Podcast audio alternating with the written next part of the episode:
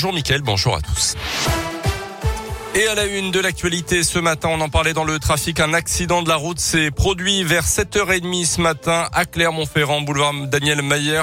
Une moto a percuté une jeune fille âgée de 11 ans dans des circonstances encore indéterminées.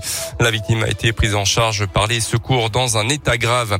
Un drame dans le Puy-de-Dôme hier après-midi. Deux hommes sont morts dans le crash de leur hélicoptère. Ils étaient partis de Villefranche-sur-Saône au nord de Lyon vers 15h30. Hier, l'appareil a été signalé disparu deux heures plus tard, donc dans le secteur du col du Béal, entre la Loire et le Puy-de-Dôme, avant d'être retrouvé en flammes une heure plus tard. On ignore les causes euh, précises du crash.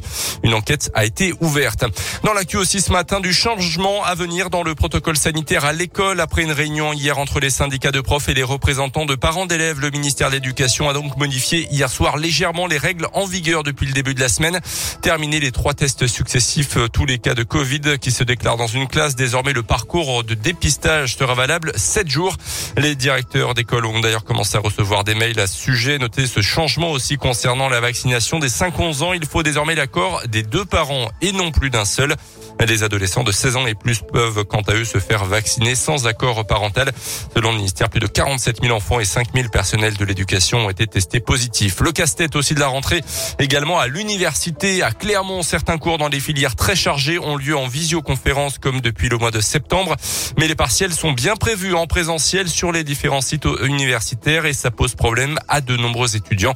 Euh, Mathias Bernard est le président de l'université Clermont-Auvergne. La principale préoccupation aujourd'hui, elle est sur les examens. On voit bien 10-15% d'étudiants absents hein, en plus par rapport à d'habitude. Nous maintenons les, examens tels qu'ils étaient initialement prévus, hein, mais pour les étudiants testés positifs, hein, qui sont cas contact, nous allons organiser des épreuves de substitution pour le mois de février, justement pour euh, les étudiants qui auraient été empêchés. On a 250 formations, vous multipliez par 10 euh, ou 15 examens par formation. Voilà, donc c'est quand même en termes de logistique pas si évident, mais voilà, c'est ce à quoi on s'attelle pour bien sûr garantir euh, l'équité et faire en sorte que les étudiants malades ne viennent pas par peur de voilà d'être pénalisés par la suite. Quoi. Et pour le moment, le protocole sanitaire reste même à l'université. Un passage à des cours 100% en distanciel n'est pas envisagé.